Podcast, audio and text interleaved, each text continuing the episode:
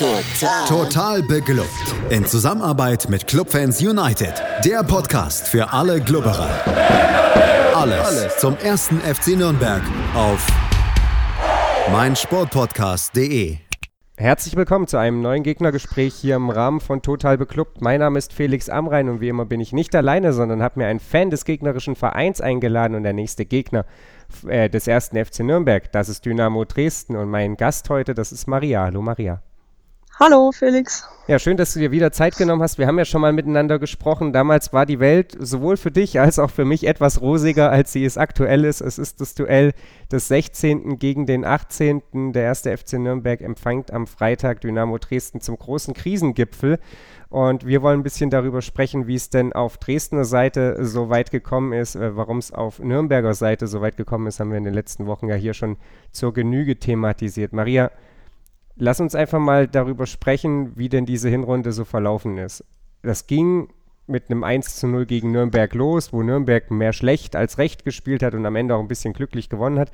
Dann hat man recht deutlich gegen den KSC verloren, um dann eigentlich erstmal zumindest ein paar Spiele lang nicht auf der Verliererseite zu stehen.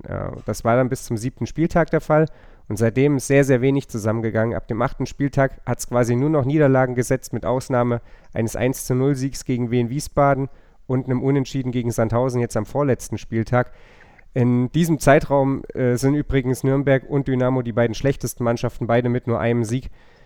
Wie ist denn diese Hinrunde ja, sportlich verlaufen? Ist das tatsächlich alles so ein Elend, wie es auf dem Papier aussieht, oder war es da auch das ein oder andere Mal einfach unglücklich für Dynamo?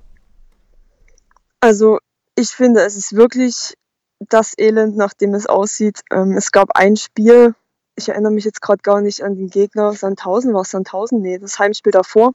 Da weiß ich jetzt gerade nicht, wer unser Gegner war. Wo wir vielleicht auch nicht schön gespielt haben, aber wo halt die Mannschaft sich reingeworfen hat, sich auch mal in einen Pass quasi geschmissen hat, um halt zu verhindern, dass überhaupt beim Gegner ankommt. Halt solche Geschichten und aber generell kann man sagen, dass wir schon eigentlich schlecht spielen. Also viele meckern ja auch zum Beispiel über Kone, also Musa Kone, unser Stürmer. Aber wenn ich so Spiele schaue, dann fällt mir halt auf, dass er oft einfach hoch angespielt wird. Also er muss den Ball erstmal den hohen Ball annehmen und ja, ich denke, das gestaltet sich auch schwierig. Anstatt einfach mal tiefe Bälle zu schießen oder ihnen Lauf zu spielen. Aber das passiert halt nicht. Oder auch Lukas Stor, ich finde, er macht seine Sache nicht schlecht aber es ist halt einfach, es sind wenig Mitspieler anspielbar für ihn, so dass er schön spielen kann, wie er will. Es kommt eh kein Pass an. So sehe ich das halt. Holstein Kiel war der vorletzte Gegner oder der vorletzte Heimgegner. Ähm, das war die Mannschaft, die du wahrscheinlich gerade gesucht hast. Äh, du hast gerade schon so ein bisschen Spieler angesprochen. Lass uns doch mal darüber sprechen, wie Dynamo denn überhaupt in diese Situation geraten ist. Man hatte ja vor der Saison den ein oder anderen Abgang, äh, der ja den meisten Fans wahrscheinlich ja durchaus so ein bisschen bekannt ist. Peniel Mlappa, äh, Ausmann, Berko, äh, Sören Gonter ging nach Aue beispielsweise. Das sind alles Namen, die kennt man. Äh, dafür kam natürlich auch der ein oder andere. War das letzten Endes schon vor der Saison abzusehen, dass der Qualitätsverlust so hoch sein würde, dass man eben dann ja nach einem zwölften Platz in der Vorsaison mit am Ende ja 42 Punkten diese Saison eben doch nur gegen den Abstieg spielen würde? Oder war da die Erwartung bei Dynamo und auch im Umfeld eine ganz andere? Also ich finde, es lief schon vor der neuen Saison vieles ein bisschen schief. Also ich war nie ein Freund davon, Neuhaus zu entlassen. Oder auch, dass Paco Testro nach Aue gegangen ist, was man ihm jetzt halt nicht übel nehmen kann, weil er will halt Fußball spielen und das konnte er halt dann irgendwann nicht mehr, weil er einfach nicht aufgestellt wurde. Und ja, in Aue macht er jetzt halt seine Tore, was ja sein Job ist. Ja, ich denke, ich hätte Neuhaus behalten. Ich hätte auch Fiel noch behalten, weil man hat gesehen, also man sieht, dass es nicht am Trainer liegt einfach, sondern an der Mannschaft. Also ich denke, mit Neuhaus wären wir gut gefahren. Aber auch Fiel hätte es nicht viel schlechter gemacht, denke ich. Also ja. du sagst, das ist gar kein so richtiges ja, Trainerproblem äh, oder kein, kein Problem, dass irgendwie der aktuelle Kader plus die aktuelle Mannschaft äh, und Trainerstab hat, sondern das schon grundlegender ist, dass das früher begonnen hat. Du hast Uwe Neuhaus angesprochen, der wurde im August 2018 hm. entlassen und als ich mich auf unseren Podcast vorbereitet habe, bin ich über einen sehr, sehr interessanten Fakt äh, gestolpert, der mich ja fast ein bisschen ungläubig zurückgelassen hat. Uwe Neuhaus ist einer von nur zwei Trainern seit der Wende, der länger als zwei Jahre bei Dynamo im Amt war äh, was natürlich einiges über den Trainerposten bei Dynamo aussagt. Du hast angesprochen, Mike Walpurgis äh, kam danach, der wurde dann auch beurlaubt. Äh, jetzt war zuletzt Christian Fjell derjenige, der an der Seitenlinie stand, eigentlich ein Vereins, eine Vereinsikone, ähm, den man jetzt auch abgesägt hatte zugunsten von Markus Kauczynski. Äh, du hast gerade schon angesprochen, Trainerwechsel ist deiner Meinung nach gar nicht so das ganz große Problem. Äh, aber wenn du auf der anderen Seite sagst, okay, äh, wenn da hohe Bälle Richtung Musa Kone, den man wahrscheinlich relativ problemlos als den besten Fußballer innerhalb der Mannschaft bezeichnen kann, als Mittel wählt, dann liegt es ja vielleicht irgendwo auch ein bisschen an der Spielanlage oder ist es letzten Endes dann auch aus der Verzweiflung heraus, weil es spielerisch eh nicht geht, also versuchen wir es mit lang und weit? Das könnte schon sein, ja, aber ich denke, wenn die Spieler sich einfach mehr freispielen, also ich sehe halt quasi, manche bewegen sich nahezu gar nicht. Und da kann man halt auch keine Pässe anbringen. So ist schwer. Und allgemein, also es geht nicht nur um das Anspielen von Kone. Allgemein sind, es wird viel hochgespielt und wenig, also ja, verhältnismäßig finde ich, wird viel zu hoch gespielt, anstatt den Ball einfach mal unten zu halten. Um es dann quasi mal runterzubrechen, ist das Spiel, das Dynamo aktuell auf den Rasen bringt, quasi aus der Zeit gefallen, bewegungsarm, viele hohe Bälle, äh, wenig Kurzpassspiel, wenig Bewegung? Würde ich jetzt nicht so sagen, aber es, es, es fehlen halt oftmals, so wie ich das sehe, die Ideen. Okay, also die Problematik bei äh, Dynamo Dresden auf jeden Fall ein bisschen vielschichtig. Äh, Kauczynski hat jetzt ähm, im, ja, vor dem Spiel gesagt, Ärmel hochkrempeln und alles reinhauen. Äh, das ist sicherlich irgendwo eine, eine Fußballplattitüde, aber eine, die zumindest das Umfeld ein Stück weit besänftigen würde. Würde das, äh, ja, ist das der erste Schritt, den Dynamo erstmal überhaupt gehen muss? Du hast es vorhin angesprochen, viele Spiele waren sehr, sehr schlecht, aber zumindest hat man sich in jetzt diesem vorletzten Heimspiel gegen Kiel mal richtig reingehauen, hat zumindest wieder Einsatz gezeigt. Ist das ja das Erste, was Dynamo wieder auf den Rasen bringen muss? Ich denke schon. Und was er gesagt hat, alles reinhauen, klar ist es irgendwie eine Floskel, aber letztendlich bleibt der Mannschaft nichts anderes übrig. Und ich sag's mal ganz plump, gegen welchen Gegner sollen wir noch gewinnen, wenn nicht gegen Nürnberg? Also es ist jetzt hart gesagt, ne? Aber wenn wir nicht gegen die anderen unteren Mannschaften gewinnen, dann bringt uns das auch nichts, wenn wir jetzt, keine Ahnung, gegen HSV irgendwann gewinnen, weißt du, ich meine? Ja, natürlich. Die direkte Konkurrenz ist die, gegen die man punkten muss. Äh, Richtig, Nürnberg genau. ist da momentan auch nicht unbedingt gut darin. Äh, wir haben ja die Punkte auch in Wiesbaden oder gegen Wiesbaden liegen lassen zu Hause. Ähm, du hast schon angesprochen, äh, wenn man nicht gegen, gegen die direkte Konkurrenz gewinnt, äh, gegen wen soll man dann gewinnen? Nürnberg ist sicherlich aktuell ja nur, nur marginal besser besetzt oder, oder präsentiert sich auf einem ähnlichen Niveau auf jeden Fall wie Dynamo Dresden. Wie hoch sind denn die Chancen in Nürnberg zu gewinnen oder wie, wie hoch sind die Hoffnungen, dass man da gewinnt? Hoffnungen. Naja, Hoffnung habe ich immer. Ich habe jetzt leider die letzten beiden Spiele nicht direkt sehen können, sondern habe mir halt die Highlights angeschaut, also von Dynamo. Ähm, ja, es haben ja jetzt zwei oder glaube ich sogar drei U19-Spieler mit trainiert. Ich weiß nicht, ob die auflaufen werden vielleicht kann es neuen Wind reinbringen. Ich denke, also ich würde jetzt einfach mal auf den Unentschieden tippen, weil ich halt optimistisch sein möchte. Und ja, gegen Sandhausen haben wir ja auch einen Unentschieden geholt. Also es kann ja klappen. Ja, gegen, gegen Sandhausen war ich halt auch erstmal negativ gestimmt. Ja, aktuell ist es nicht so verwegen, gegen den ersten FC Nürnberg oder für das eigene Team zu tippen, wenn es in Nürnberg ist. Äh, Nürnberg ist erwiesenermaßen sehr, sehr heimschwach diese Saison. Ähm, also so verwegen ist das, wie gesagt, gar nicht. Du hast angesprochen, es waren ein paar U19-Spieler dabei. Wie hoch ist deren Einsatzchance? Äh, auch vor dem Hintergrund, dass ja, oder wie schwer wiegt, vielleicht fragen wir es andersrum, wie schwer wiegt der Ausfall des einen oder anderen Spieler? Renny Klingenburg, äh, der setzt eine Gelbsperre ab. Äh, dazu fehlen mit Hartmann, Möschel ähm, und Jeremel äh, gleich noch drei Spieler verletzt. Ähm, auch bei Lukas Stor und bei Musa Kone ist es noch so ein bisschen wackelig. Wenn gerade die letztgenannten jetzt auch noch fehlen würden, dann wäre die große Achillesferse Offensivspiel, die bei Dynamo ja durchaus herrscht, schwächste Offensive der Liga, sicherlich noch ein bisschen größer, oder? Ja, das stimmt. Also ich habe gelesen, der Einsatz von Kone, da ist man wohl positiv gestimmt. Ich hoffe auch, dass er wirklich aufläuft, aber ich würde es mir auch wünschen für die U19-Spieler, dass die vielleicht spielen. Also ich denke schon, dass der ein oder andere spielen wird, einfach um mal was auszuprobieren. Ich denke, schaden kann es nicht. Letztendlich kann es nicht schlimmer werden, wir sind letzter. Es kann eigentlich, also wir können eigentlich nur gewinnen, so sehe ich das, wenn wir den jungen Spielern auch mal eine Chance geben.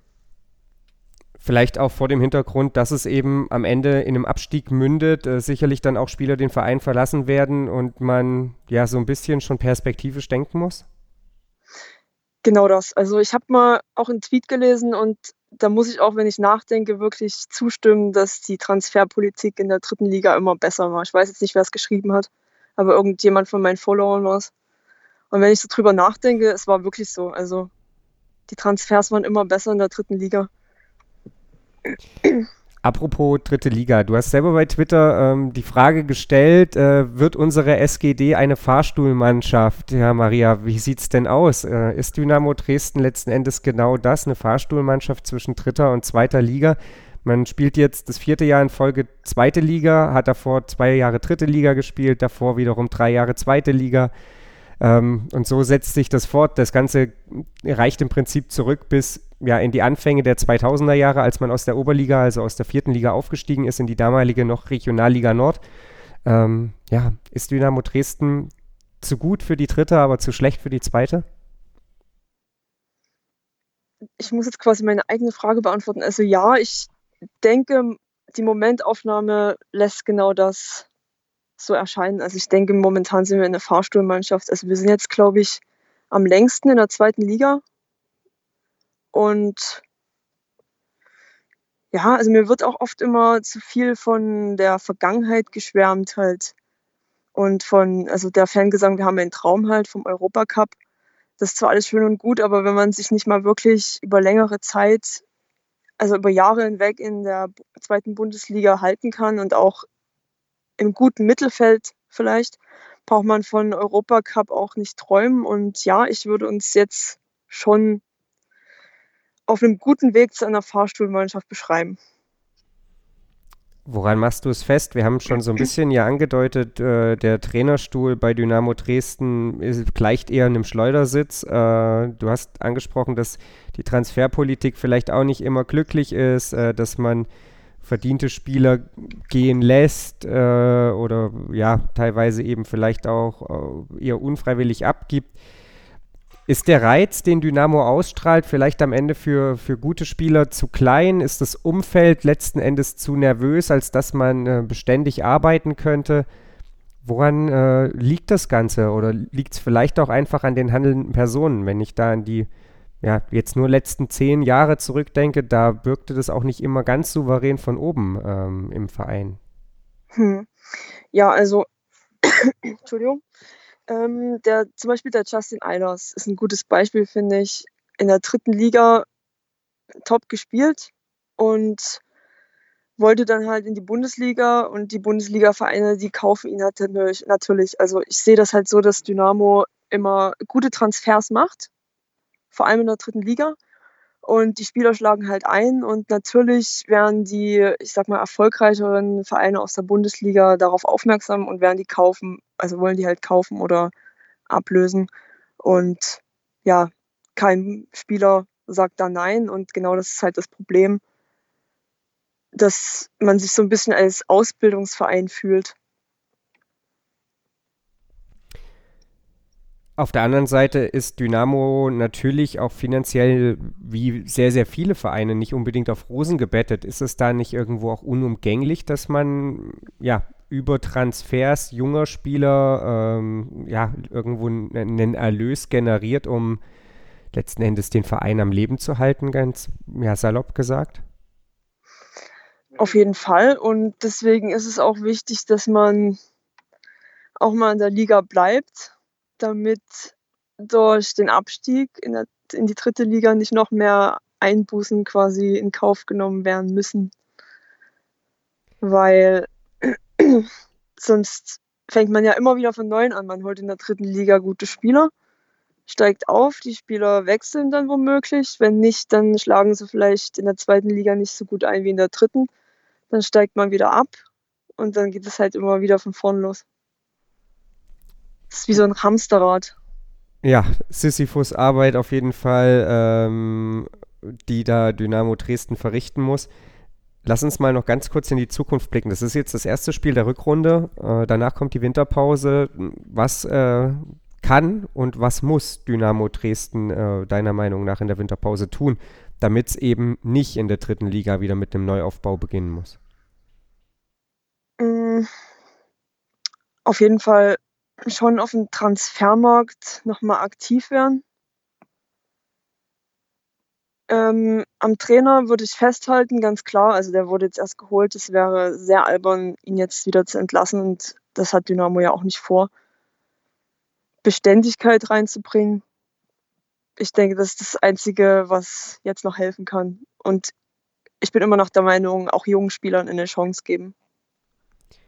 Dann schauen wir mal, wie das Ganze am Ende von Erfolg gekrönt ist, ob das Ganze von Erfolg gekrönt ist. Erstmal geht es Freitag 18.30 Uhr zum Krisengipfel nach Nürnberg für Dynamo Dresden. Äh, das äh, ja sicherlich ein Spiel, das für beide sehr, sehr wichtig ist. Sollte Dynamo mit 3 zu 0 oder höher gewinnen, ziehen sie am ersten, Nürn ersten FC Nürnberg, so heißt unser Verein, äh, vorbei und äh, ja, überwintern auf jeden Fall nicht auf dem letzten Tabellenplatz. Ähm, ansonsten ja, bleibt die rote Laterne in Dresden. Ich bedanke mich bei dir, Maria, äh, für deine Einschätzung rund um deinen Verein. Wir melden uns nächste Woche wieder dann mit der Analyse zum Spiel gegen Dynamo und dann ist auch hier erstmal Winterpause angesagt. Bis dahin bleibt uns treu auf meinsportpodcast.de. Total. Total beglückt. In Zusammenarbeit mit Clubfans United. Der Podcast für alle Glubberer. Alles, Alles zum ersten FC Nürnberg auf meinsportpodcast.de. Willkommen bei meinsportpodcast.de. Wir sind Podcast. Wir bieten euch die größte Auswahl an Sportpodcasts, die der deutschsprachige Raum so zu bieten hat. Über 20 Sportarten, mehr als 45 Podcast-Serien, über 9000 veröffentlichte Podcasts und über 5 Millionen Podcast-Downloads allein im Jahr 2018. Wir sind Podcast. Wir sind meinsportpodcast.de.